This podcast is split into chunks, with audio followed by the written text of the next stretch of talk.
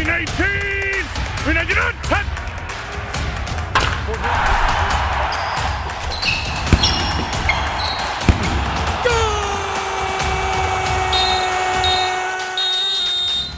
Hola, hola a todos, bienvenidos a un episodio más de Resultado Final, las típicas conversaciones deportivas entre amigos, llevadas a la radio y ahora también en YouTube.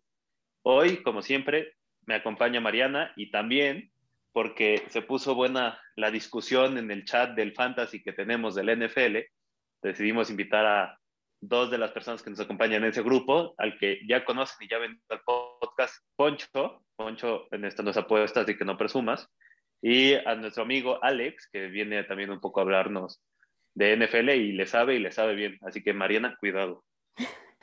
Chicos, ¿cómo están? Bien, bien, bien. Muchas gracias por la invitación. Que bueno, ya, aunque sea vernos en persona un rato, ¿no? También. ¿Qué tal, Mariana, Andrés, Poncho? Pues bien, ya encantado de, de, estar por acá con ustedes. Muchas gracias por la invitación y pues se viene bueno el tema hoy. La verdad está, está fuerte para el debate. Sí, ahora, ahora, sí estoy listo a ver, quiero ver, Mariana, si muy tan experta o no, ¿eh?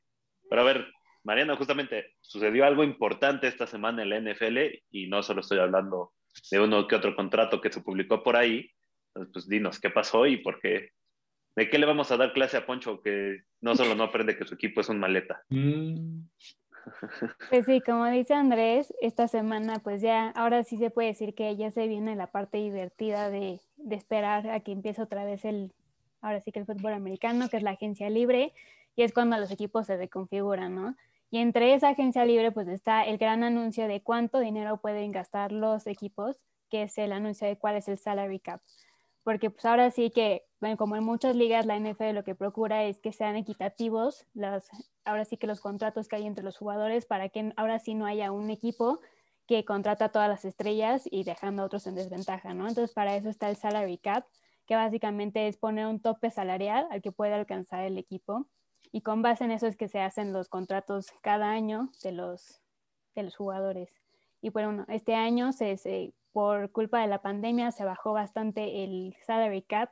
Lo que antes estaba proyectado en que llega a alcanzar los 200 mil, pues ahora se bajó a 182.9 millones, que pues al fin y al cabo no fue la peor situación. Se estaba proyectando que estuviera entre 180 y 185 y pues al final fue como un punto medio, ¿no? Entonces como que ahora sí que la NFL ya estaba preparada para los impactos que generó la pandemia y pues ahora sí que se viene lo bueno para los equipos que están sobre este cap permitido.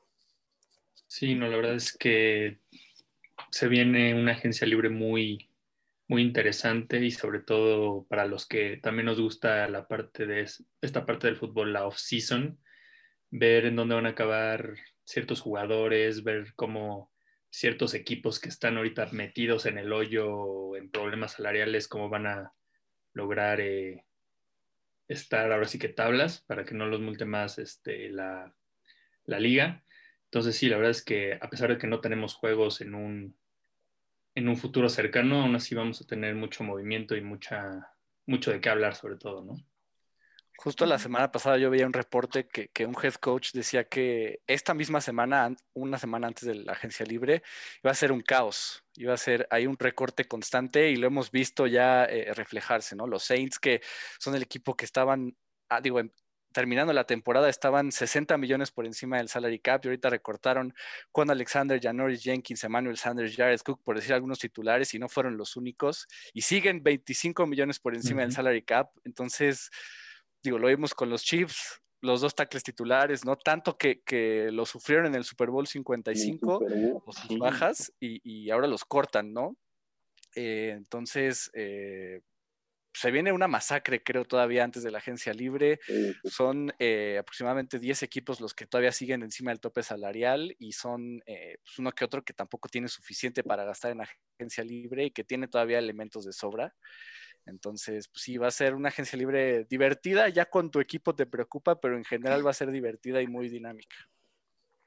Y, y, eso estoy de acuerdo, por ejemplo, ahorita que mencionas lo de Kansas, para mí se me es muy importante, porque lo hablamos aquí en el programa incluso, para mí esa fue, ese fue el factor que hizo que Kansas perdiera el Super Bowl, porque Patrick Mahomes pasó de tener una línea ofensiva que lo protegía y le daba tiempo para buscar a sus receptores a tener que correr por su vida cada dos segundos, ¿no?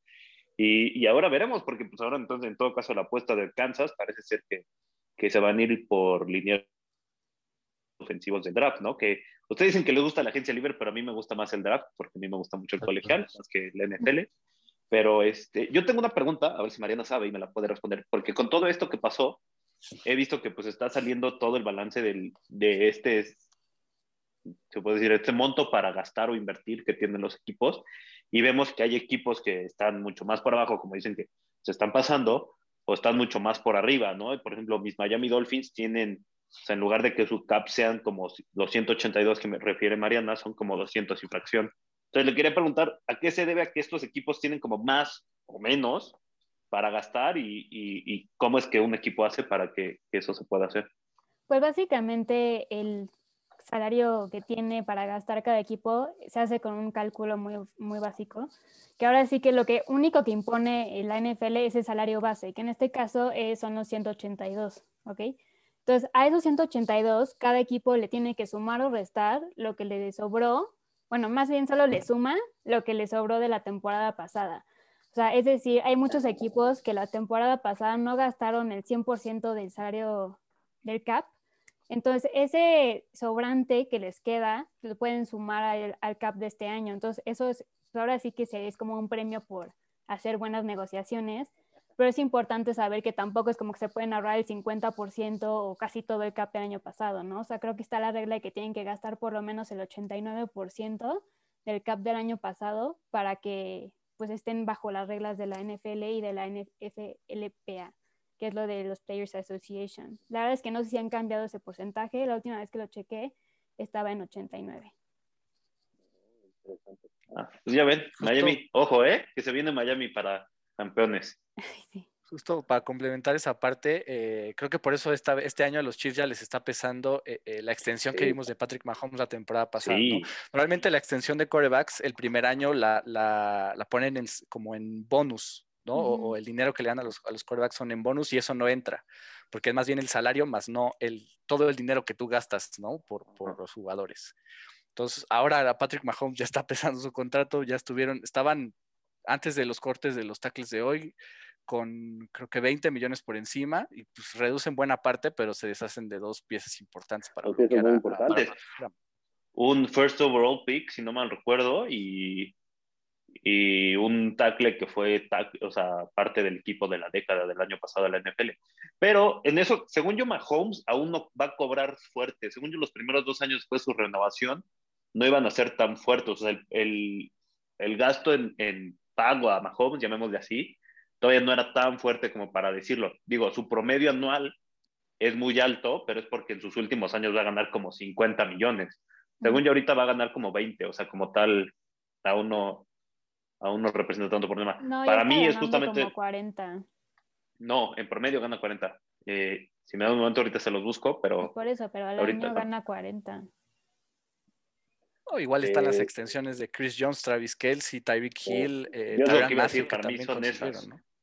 Para mí son esas y, y, y, es un punto importante porque, a ver, aquí lo hablábamos, creo que Mahomes necesita un buen equipo alrededor de él, aunque a pesar de que es el mejor quarterback de la liga, necesita equipo alrededor de él como para lucir, ¿no? No por nada, a ver, Aaron Rodgers no pasa de las finales de conferencia porque su defensa no es nada buena y nada más tiene un arma al ataque, ¿no? Entonces, yo creo que cualquier equipo necesita al menos dos y, y sí le gastaron fuerte en renovar a Travis Kelsey, Tyreek Hill, Chris Jones, y, Kansas, la verdad es que su defensa no fue agradable, entonces creo que tienen que mejorar por ahí.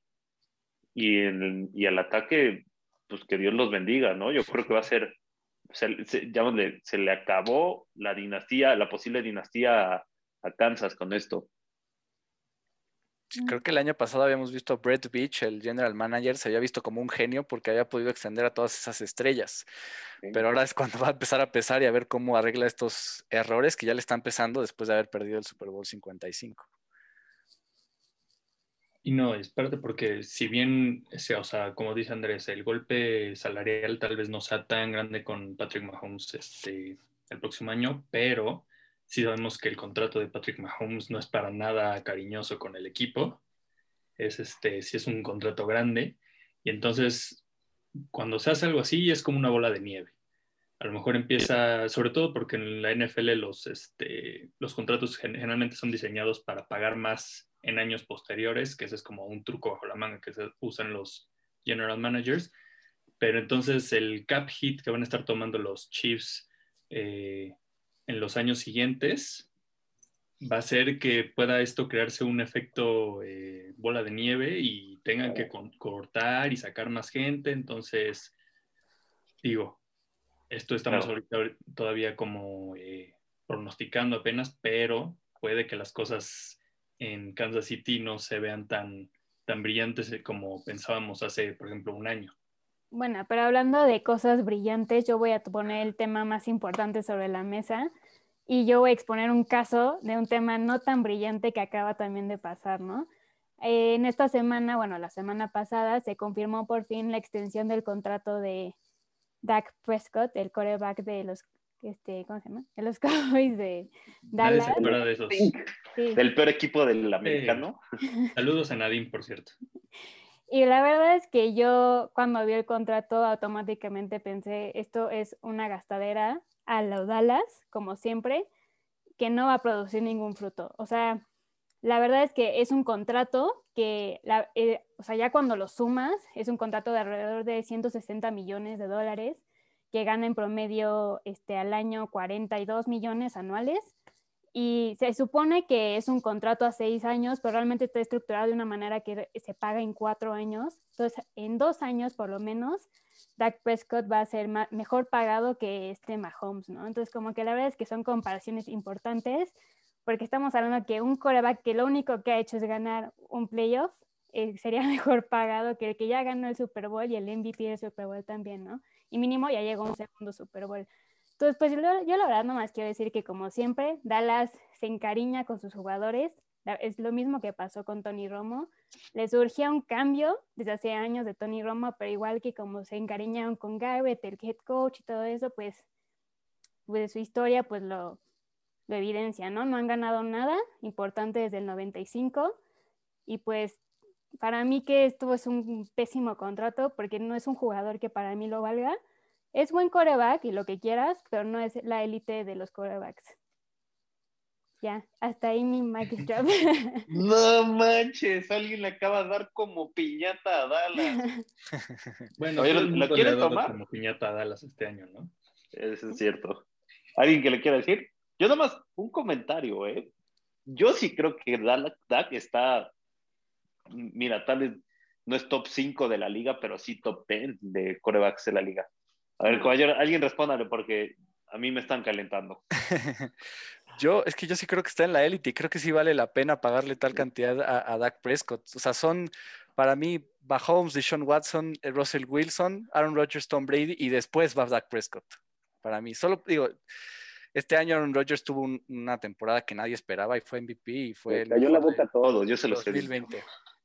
Pero, pero al final Dak Prescott, digo, los números que tenía cuatro semanas y media y tuvo casi dos mil yardas, tuvo 13 touchdowns totales, eh, iba, iba eh, con ritmo para tener la mayor cantidad de yardas por pase en una temporada. Creo que si hubiera estado sano todo el año, Dallas hubiera ganado la triste NFC East por ahí de la semana 11 o 12. Qué difícil conferencia para ganar, ¿eh? No me Bueno, y también eso quién sabe, porque a pesar de que sí estaba teniendo muy buena temporada, no ganaban los Cowboys. Yo me atrevo a decir una cosa, ¿eh? Para como estaba jugando Dak, o sea, en serio, para como estaba jugando Dak, Dak hubiera competido por el MVP. O sea, Dak era el equipo de Dallas. O sea, el año, el año pasado, no estoy diciendo este año, ¿eh? el año pasado. Totalmente, porque a pesar de que los Cowboys tuvieron una de las peores defensas de la NFL, estuvieron a un partido, si lo vemos de esa forma, de ganar su triste división. Entonces, si hubiera tenido a un quarterback como Dak Prescott, yo creo que lo hubieran ganado con por lo menos una marca de 16, un récord de 6-0 contra la división. Entonces, pues, creo que sí lo vale. El mercado de corebacks al final te, permite eso. No es como que tu equipo te va a decir, yo no te considero un coreback capaz como para no pagarte al nivel de los élite, ¿no? Son 75 millones de dólares eh, en bonus en su primer año, la mayor cantidad en la historia. Hay muchísimos coreback élite que no ganan eso. AKA, la mejor referencia es Tom Brady. The GOAT no gana eso y ve lo que hace. No tienes que ganar la cantidad de dinero para ser élite. Y la verdad es que, ok, en estos deportes donde el dinero refleja tu valor, perdón, pero el valor de Dak Prescott no se alcanza ni tantito ni a las talones de Mahomes. O sea, qué bueno que Dak iba poniendo sus buenos récords esta temporada. Chanfle se nos chinfló ahí por ahí en la cancha, en la, creo que fue semana 4, ya no me acuerdo en qué semana se lastimó.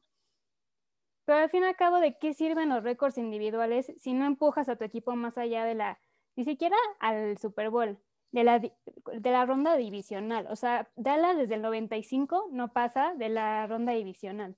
Entonces, pues, qué bueno que ponga los récords que quieran, pero al final el fútbol se gana como equipo, no se gana solamente de una persona y eso también lo enseñó Mahomes en el Super Bowl. O sea, de aquí, a mí que me sirve ser el mejor pagado si en el momento crucial no doy los resultados.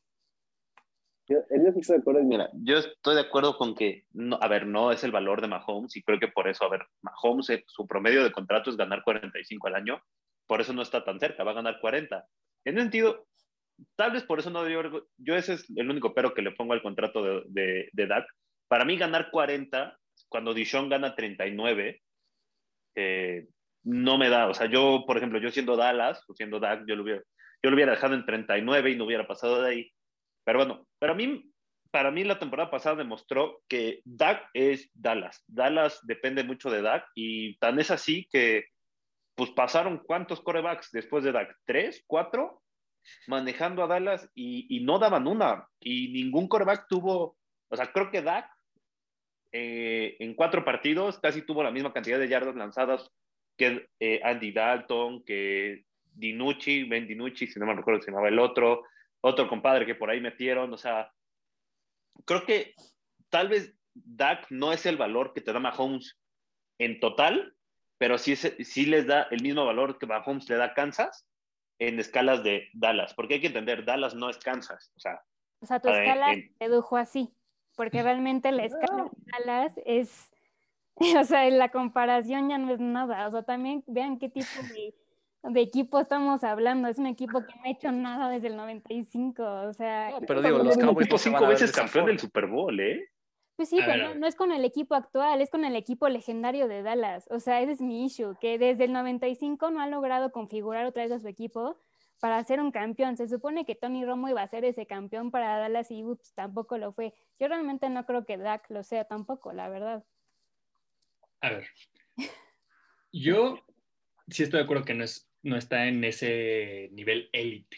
Para mí élite solo están Rogers, eh, Wilson, Mahomes y Deshaun. Y ya, ahí sacaron no nada, Alex, pero para mí Wilson no está en la élite. Continúa.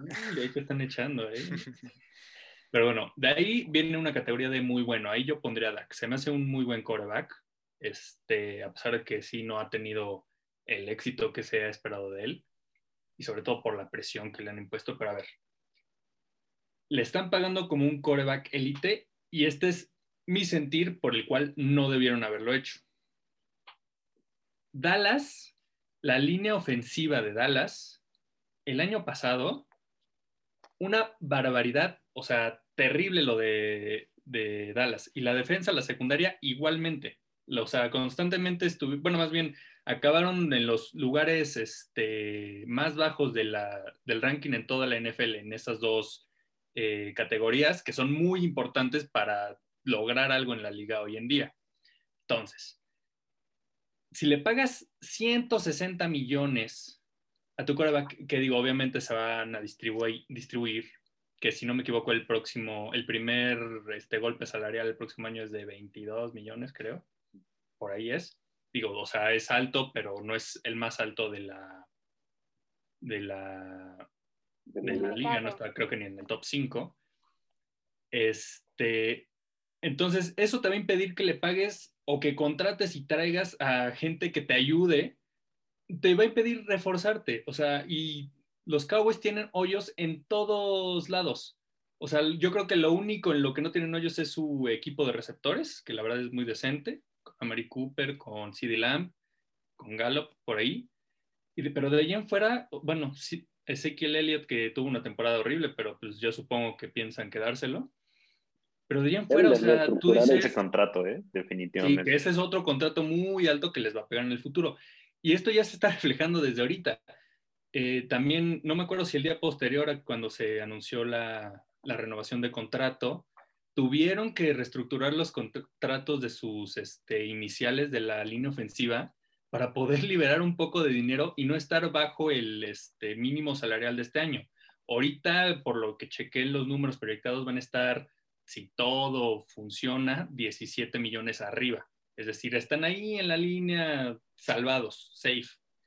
Pero con un contrato así, conforme vaya avanzando, y tienen varios contratos así, conforme vaya avanzando el tiempo, se van a meter en un problema de dinero impresionante. Entonces, para mí, lo que hizo Jerry Jones al pagarle esta cantidad de dinero a, a Dak fue una total tontería. Digo, felicidades para Dak, porque pues, si tú eres el que está recibiendo todo ese dinero, pues encantado, ¿no? Y digo, él se, se llevó todas las canicas y todos los tazos, pero los Cowboys, yo he visto muchos que están celebrando. Yo creo que deben estar un poquito más preocupados por lo que significa la firma de ese contrato. Yo creo que las celebraciones porque amarras a tu quarterback después de tanta incertidumbre, ¿no? Porque desde el año pasado creo que fue un error ponerle el franchise tag, pero es que al, final voy un poco con eso. Estás pagándole a tu quarterback franquicia la posición de cualquier deporte para mí más valiosa. Entonces, digo, cuando Josh Allen extiende su contrato con los Bills, que probablemente sea por ahí por junio, al igual que Lamar Jackson con los Ravens, pues veremos números similares no estamos diciendo que son los mejores corebacks de la liga o no, pero ese es el valor que tiene tu coreback y, que tiene el, mercado de corebacks. La posición te da para eso, ¿no? Eh, eh, en general, en los deportes, en, todos lados lo vemos así. Siempre va a ir incrementando el valor de los deportistas. Entonces, pues, tienes que pagarles eh, conforme va creciendo. Pues ahora sí que la inflación te está pegando también a ti mismo en, los contratos de tus superestrellas. Y creo que esta temporada Dallas tiene con qué reforzarse. Tiene un buen pick 10 para tener un, sólido a la defensiva. Yo, yo esperaría que sea cornerback ese pick 10. Eh, la, la, cantidad del salary cap es suficiente y para empezar en la agencia libre todavía creo que hay cortes que pueden hacer que, que de jugadores prescindibles. Yo veía a Dallas, la verdad, eh, eh, pues es burlable por la temporada que tuvieron los Cowboys, pero los veía como el equipo a vencer el NFC. Fueron un desastre, sin Dak Prescott, me, escudo de eso, ¿no? De que Dak Prescott se lastime en la semana 5, pero creo que esta, esta temporada 2021 pueden ser eh, eh, sin duda campeones de la NFC East y ya de ahí por lo menos estar o pasar de esa dolorosa ronda divisional que pues, ha sido el talón de Aquiles para ellos.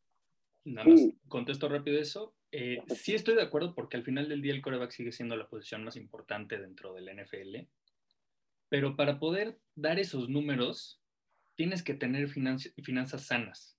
Y honestamente, los Cowboys no las tienen. Así como ahorita los Santos no las tienen y están teniendo que sacar a todo mundo, los Cowboys ahorita no estaban en una posición para pagar eso.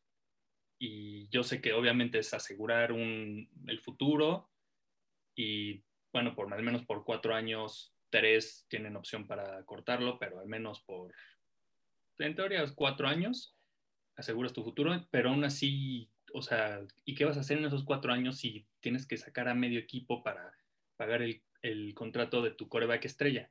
O sea, tiene que haber un balance dentro de todo, ¿sabes? Es lo que me refiero. Claro, pero bueno, al fin y al cabo eso es la ciencia dentro de un equipo de americano, ¿no? Saber balancear los, los salarios para mantener a tus estrellas y poder, ir, ir formando otras con, con los que te vas tomando del draft, ¿no? Por eso dicen que siempre es vital porque al fin y al cabo, como dice Alex, el mercado de quarterbacks es muy caro y si tienes uno bueno, pues te va a salir todavía más caro. Por eso, por eso es vital siempre tener, saber draftear piezas que le vayan a ayudar a ese quarterback y que al final no, no te pesen tanto, ¿no? Porque, porque los rookies no, pues, obviamente sus contratos no son, no son tan pesados. Sí, no, y además es también pensar que los contratos se hacen con la perspectiva de que eventualmente por el revenue de la NFL va a crecer, ¿no? O sea, claro que por la pandemia bajó, o sea, y, no bajó como se esperaba, pero pues, claramente si se empiezan a aceptar fans en este año, por ejemplo, se espera que el revenue del 2022 esté otra vez ya, ya esté pasando los 200 mil, ¿no? Entonces, como que también es entender que los contratos se, se, formulan a largo plazo por algo y no es nada más dar el contrato millonario por darlo, sino que también es ver como hasta qué punto lo puedes pagar en tanto a las predicciones que se están haciendo. Pero la verdad es que, o sea, yo lo que no entiendo es que, ok, ustedes dicen que Dak es coreback élite, pero a mí no se me hace mejor coreback que Mahomes para que el segundo año su contrato esté ganando más que él, si ese es el mercado que están hablando. Y la verdad es que, ok, Dak es bueno, pero alguien ya lo vio después de cómo se, o sea, cómo está regresando de su lesión, porque no está regresando de una lesión X. Al señor se le zafó el hueso, o sea, de que el hueso se le salió del tobillo y pues tampoco es como que es una recuperación fácil. Creo que la verdad es importante también considerar que pues, nadie ha visto a Dak entrenar. Yo la última vez que lo vi en, las, en los Highlands de un partido de, de Cowboys, creo que ya fue por ahí de diciembre, y el señor seguía en muletas, ni siquiera apoyando el tobillo, ¿no? O sea, seguía en muletas y, este, y dándole duro con la bota, ¿no? Entonces, como que la verdad es que o sea, no, entiendo que Cowboys están súper felices de que, ay, ya tenemos nuestro quarterback del futuro y el que sí por fin va a hacer algo, pero es el olvidar que este señor pues viene de una lesión grave y muy importante para su carrera. Estoy de acuerdo, pero a ver, creo que Dak, o sea, afortunadamente no se lesionó, o sea, sí algo considerable para su posición como quarterback, pero no es una lesión de hombro, codo, brazo o algo que, que le vaya a impedir mucho su, su propio estilo de juego. Dak incluso, a ver, Dak corrió su primer año un poco y después de eso ya no corría tanto, salvo este último año que corría por su vida porque la línea no le aguantaba. no le aguantaba nada. Si no has pagado tu línea ofensiva, que como ya bien Poncho dijo, es una porquería, pues perdón, el estilo de juego de Dak del siguiente año también va a ser por correr por su vida. O sea, pero fue por las lesiones que tuvo. Al final, Zach Warren es uno de los mejores offensive guards de la liga, y está Tyron Smith, y está Lyle Collins, y, todos ellos sufrieron lesiones. Creo que al final Dallas, insisto, tiene con qué es competir la temporada. Pero esa es la historia de cada año. Dallas si lo vemos, proyecto siempre es el bueno. Siempre es el, siempre es el bueno, pero digo, si lo vemos Azul. Siempre lo vemos en el, panorama de lo que ha hecho Dak Prescott en sus eh, cinco años en la NFL, pues digo, Peyton Manning llega hasta el Super Bowl creo que esa es la séptima o octava temporada de su carrera. Al final, las primeras, las primeras temporadas de, un quarterback no definen lo que vaya a hacer. Por eso creo que Tua Tagovailoa no se define por lo que fue su año de novato y va a ser eh, mucho mejor de lo que se piensa, ¿no? Se, le atacó demasiado. síguele, Alex, síguele, Alex. Te voy a invitar más seguido. Josh Allen fue un desastre los primeros dos años y esta temporada fue el candidato a MVP. O sea, vemos eso, ¿no? creo que la evolución de los corebacks va a seguir mejorando. Dak Prescott hubiera tenido una temporada MVP si no se hubiera lastimado. Vamos a lo mismo, 2021 es el año, va a ser el mejor año de Dak Prescott en la NFL y podría ser uno de los mejores corebacks de la liga, confirmándose que sí valió su contrato. Pues a eso es un poco a lo que, a lo que voy. Amén, brother. Amén. Pero a ver, con este contrato, y esto va a ser un poquito que me el tema, no, no del todo, con este contrato y como bien decías, lo, para justificarlo, tiene que ganar el Super Bowl. O sea, no hay de otra. Tiene que ganar el Super Bowl. O sea, cualquier otra cosa. Mínimo, ok, tal vez no ganarlo, pero tiene que llegar mínimo al Super Bowl. Mínimo. llegar. No, deja tú llegar al Super Bowl, llega a la ronda de conferencia. No, no, no, o sea, no, no, no, o sea, si te están pagando, si eres, si eres el signing bonus más grande de la historia del NFL, tienes que demostrarlo y tienes que llegar al supertazón. No, pero te están pagando para que rompas la barrera del propio equipo y su barrera es la ronda divisional. Entonces, con que llegue a la conferencia, todo el mundo va a decir, no, excelente negociación. Yo estoy de acuerdo con Poncho en el sentido de, a ver, le están pagando lo que tú estás diciendo, eh, dinero de coreback élite. Y la neta es que, a ver, se están acercando mucho a, a ver, Dishon Watson para mí es el tercer mejor coreback de esta liga. Mahomes está ahí también ganando lo mismo y para mí es el mejor quarterback. Para mí es una señal de que Dallas le está diciendo, ok, Dak, confiamos en ti, tienes estos cuatro años de contrato para llevarnos al Super Bowl. Y si no, yo sí creo que, es más, yo sí me atrevo a decir que si no llega un Super Bowl en estos cuatro años, Dallas no lo renueva. Así, punto, se va. Agencia libre. Y ahí, sí, y ahí sí concuerdo. O sea, la idea es que llegue al Super Bowl sí o sí, porque este es el quarterback que lo tiene que hacer. Es una franquicia eh, eh histórica en la NFL. ¿eh? Tiene muy buenos receptores. Sí, y un gran ofensiva no tienen un problema. Eran ofensiva top 5 con Dak Prescott en, el inicio de la temporada. Eran la ofensiva número uno, de hecho, en cuanto a yardas eh, en, el tiempo de Dak Prescott. Todavía se mantuvo como dos o tres semanas después esos números con Andy Dalton bajo centro, pero pues la idea es que la defensiva sea reestructurada. Podrían hacer algo como los Panthers en el draft 2020, que todos sus picks fueron a la defensiva. Yo no le veo ningún hueco especial a la, ofensiva para que, o sea, Dak Prescott está, bien rodeado. Ahora ponle una buena defensa y los Cowboys pueden llegar eh, pues, por lo menos a la final de conferencia en 2021. Sí. Y otra vez bueno, enfrentarse a los No tiene un buen récord, pero es otra historia. No, además, yo ya pensando muy a futuro, y, y no es que sea voz de profeta, pero para mí sí son el mejor equipo de, de esa división. Deben de ganar fácil los seis partidos que tienen ahí dentro. Digo, tal vez se le complique al menos uno contra Washington, pero el resto lo deben de ganar. Y que ganen al menos uno que otro partido por ahí. Dallas debe de terminar. Washington? Washington ahorita ni tiene coreback titular. Pero tiene una defensiva increíble. Para mí, los cuatro frontales de Washington son de ensueño. Pero no, la defensiva luego no es suficiente, o sea. No, pero a ver, por eso digo, se les puede complicar nomás contra ellos en algún momento. Para mí, Dallas debe terminar con récord mayor a 10, o sea, de 10 victorias en adelante, y para mí eso te debería dar incluso suficiente, suponiendo que se regrese al formato pasado, que no se mantenga el formato del, del año pasado de, de que pasen siete equipos, sino que regresen a pasar nada más seis, Dallas debería tener incluso una bye week para, para preparar de mejor manera su, sus playoffs. Sí, Mariana, aunque me veas así de... Yo sí, o sea, confío en este Dallas. Es que una cosa es que ganen su conferencia, que es una papa, y otra cosa es que me lo estés poniendo en primero o segundo lugar. O sea, eso ya es... Bueno, con tu voz de profeta lo salaste y no va a pasar. pero dije correctamente el Super Bowl. No el resultado, pero el Super Bowl. Salaste a Kansas City. Mm. Salaste el Cruz Azul, todavía no se me olvida, ¿eh? Ya, ya entendí por qué perdieron esa semifinal. Yo quiero aprovechar ya para cerrar. Eh, les quiero hacer una pregunta, justamente con eso que estamos hablando del, del CAP y del salario de DAC. Estos son los 10 corebacks con promedio de salario anual más alto en la NFL. O sea, el promedio es el valor total de su contrato entre los años por los que él firmó te da este promedio. Ahí les va. Se los voy a decir los 10 y ustedes hacen como un ranking de lo que ustedes creen que son los mejores 5. ¿Ok? ¿Tienes que tomar nota? Pues según yo con los nombres vas a poder decir cuáles son los mejores 5. O sea, no es como que esté muy difícil. No entiendo cómo hay tanto muerto en esta lista. Ahí les va. Obviamente, primero Patrick Mahomes, con promedio de 45 millones. Luego sigue Dak con promedio de 40. Luego Dishon con promedio de 39. Luego Russell Wilson con promedio de 35 millones. Luego Aaron Rodgers y Jared Goff empatados en quinto lugar con promedio los dos de 33.5 millones. Luego Kirk Cousins con promedio de 33.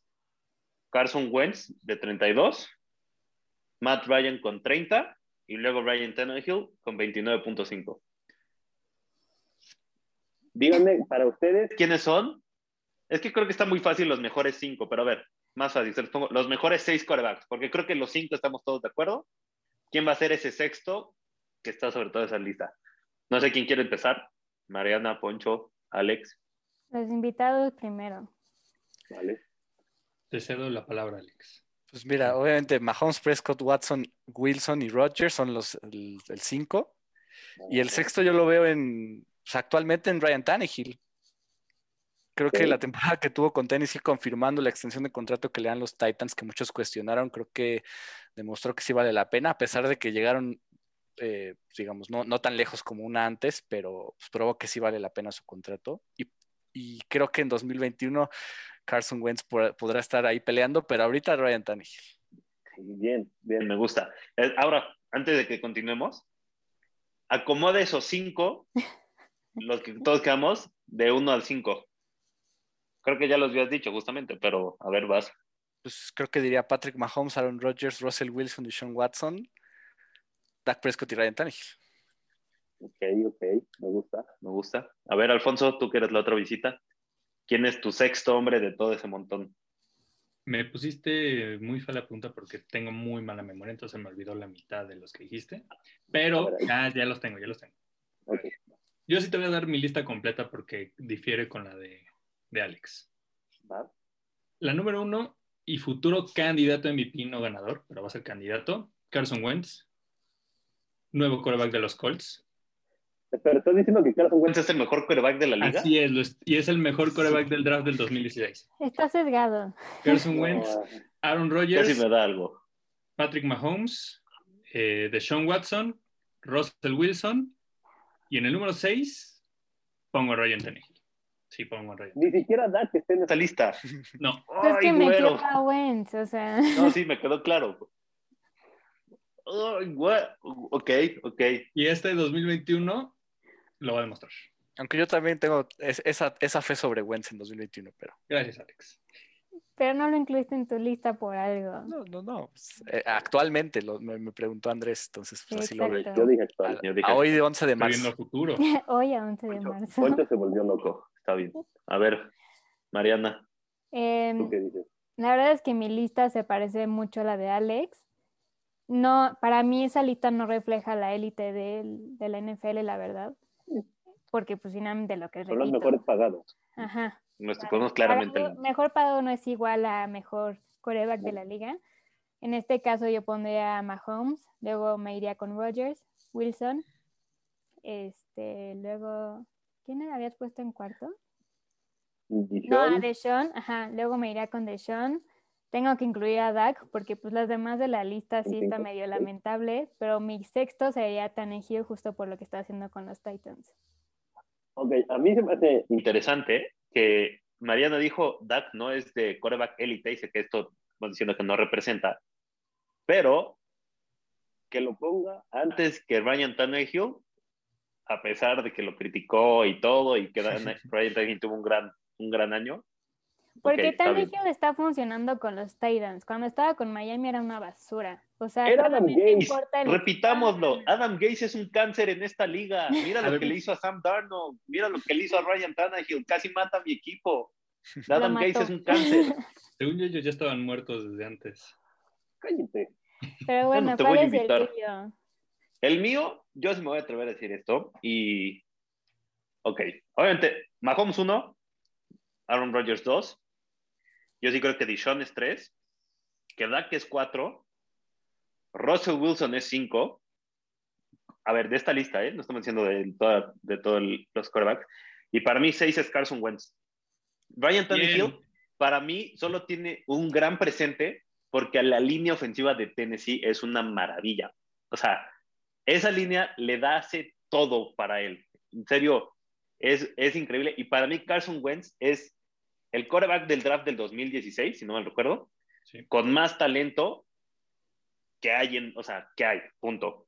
Eh, Ujú. Dak para mí no tiene tanto talento y sí creo, digo, ahorita Poncho se volvió loco y lo puso de uno, pero sí creo, como Alex, que Carson Wentz este año de- con Frank Reich en Indianapolis y con el equipazo que tiene Indianapolis, tiene una super línea, tiene dos muy buenos receptores, tiene un gran corredor.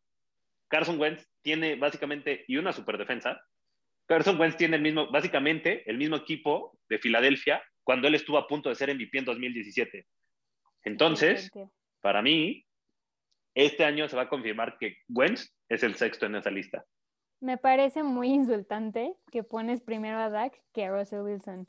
Es que, a ver, O sea, Para mí, aunque Alex, que aquí le va a Seattle, me pueda tirar de loco. No, yo Pero para también, mí, ¿eh? Russell, O sea, para mí Russell Wilson inició el año pasado muy bien. O sea, es más, desde hace dos años venía muy bien y, y hace dos años Lamar cerró cañón el año y por eso fue MVP. Y el año pasado también inició muy bien, pero como a partir de ahí de la semana 7, creo que fue, se empezó a caer y con él y con él todo el equipo. Y la verdad es que Dallas, digo, Seattle pasó de ganar partidos gracias a su, a a su ofensiva a ganar partidos gracias a su defensa. Entonces, para mí, sí, bajó bastante en, en el ranking de corebacks de esta liga. Y, y sí, yo tengo a, yo tengo a Dak encima de, de, de Wilson por lo que hizo cinco semanas, que era maravilloso. Pues yo no sé qué partidos ves, porque la temporada pasada ganaban por Russell Wilson, no por su defensiva, que es una pluma, la verdad. Es muy triste ver como el Legion of Boom ya es más que una plumita, un buen recuerdo y ya. Y la verdad es que si alguien sufre en su vida es Russell Wilson, perdón, pero visto cómo no tiene tiempo en la sí. bolsa, Sí, es- O sea, eso ¿cómo? es cierto. ¿Cómo puedes esperar que ponga las estadísticas que pone todo el mundo si tiene un segundo para tirar, ¿no? Y la verdad es que ahí sí te estás pasando. Yo nada más quiero decir una cosa, ¿eh? El año pasado, a mitad de temporada, era candidato a MVP y para cuando terminó el año no apareció en los, ni en los primeros tres. ¿no? Josh Allen le dio, lo rebasó por la derecha. No, pero porque también... Aquí hay un aficionado de Seattle, yo no tengo que decir nada más. No, pero también fue porque los Bills tuvieron su segundo aire y fueron invencibles en la segunda parte. Seattle no. Seattle. Se cayó. Sí, Pues sí, ahí fue. Seattle le ganó un equipo de los Rams con coreback sin manos. O sea, Justo hasta el mismo DK Metcalf lo declaró en una entrevista al final de temporada o ya después, Sí. que, que dijo la- nuestra ofensiva era la más predecible de la NFL y eso obviamente le afectó a Russell Wilson. La defensa cerró bastante bien. eh, no sé, o sea, sí, era para mí candidato MVP unánime a la semana 7 y terminó siendo fuera del top 5, ¿no? siendo ya honesto y, y realista. Al final de temporada, eso sí lo, eso sí lo creo. Me, ilusiona lo que pueda ocurrir en 2021 si es que se queda y si es que le traen la línea ofensiva que corresponde. De hecho, cuando todo el mundo decía, no, es que Mahomes no puede hacer nada eh, con esa línea ofensiva de lo que vimos en el Super Bowl 55, yo decía, pues vengo viendo a Russell Wilson ocho años de su carrera haciendo esto, ¿no? O sea, no van a decir que Mahomes no, porque Russell Wilson sí lo hace, lo ha hecho toda su carrera, ¿no?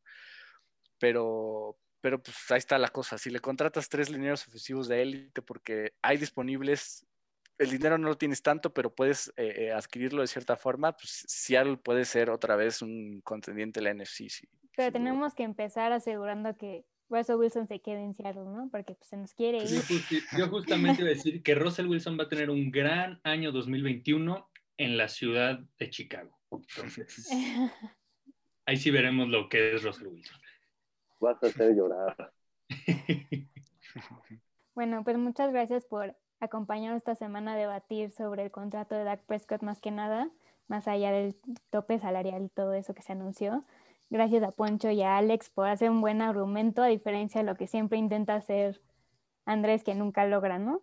Pero bueno, está bien. Alex estuvo de acuerdo conmigo y dijo todo lo que tenía que decir, ¿eh? Así que Uy, sí, lo voy a invitar más seguido. Pero bueno, nos vemos la siguiente semana con más discusiones deportivas entre amigos. Carson Wentz MVP 2021.